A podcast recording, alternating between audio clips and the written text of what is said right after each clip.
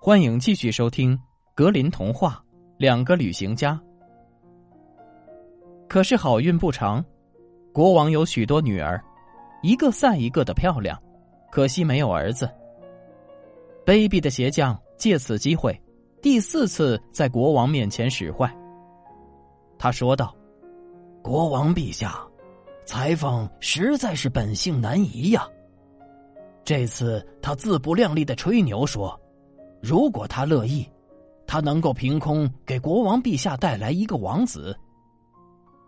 国王唤裁缝上殿，下旨说：“如果你能在九天内给我带来一个王子，你可作为我大公主的夫婿。”小裁缝听了，斟酌道：“重赏之下必有勇夫，可是樱桃树太高了，要想吃樱桃，就有从树上摔下来的危险。”他回到家中。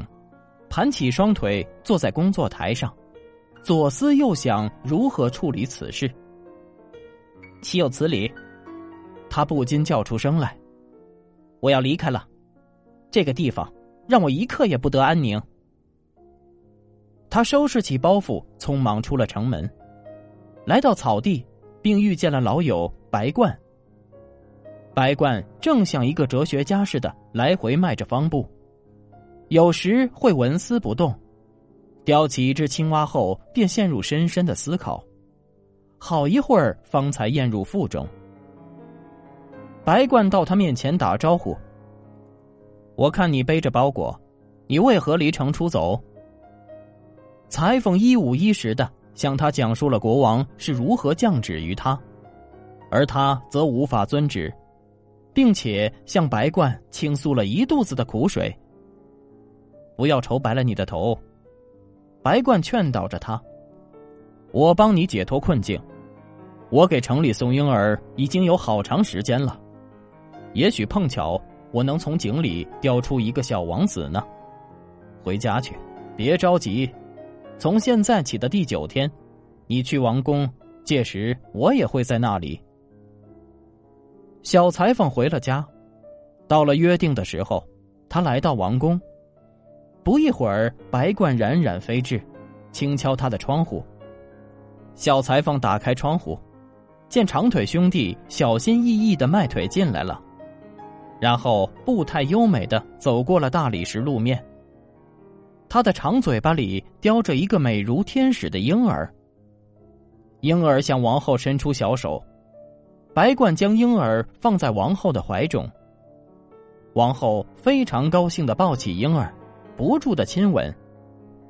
白冠在飞走前，将背上的旅行袋取下，交给了王后。袋子里有一些小纸包，里面包着的是分给小公主们的五彩糖果。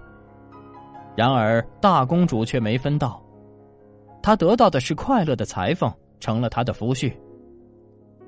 对于我来说，这是最高的奖赏。我母亲远见卓识，她常说。相信上帝的人，好运常在，万事如意。鞋匠不得不为小裁缝制作在婚礼上跳舞的舞鞋。婚礼后，他被永远赶出京城，沿着通向森林的路。他到了绞刑架旁，死不甘心的鞋匠，在炎热天气的煎熬下，疲惫不堪的倒在了地上。他正想闭上眼睛睡一会儿。两只乌鸦从吊死鬼的头上飞了下来，啄出了他的双眼。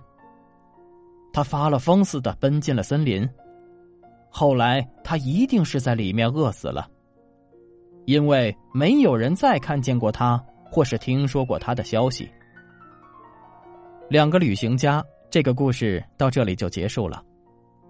故事教育我们应该学会善待别人，告诉我们人的聪明才智。只有用来造福人类、救人于危难之中，才能体现它真正的价值。文中的裁缝多么善良啊，而那个鞋匠却有一颗邪恶的心。善有善报，恶有恶报。在别人困难时，你应伸出援助之手，你也会从中获得快乐。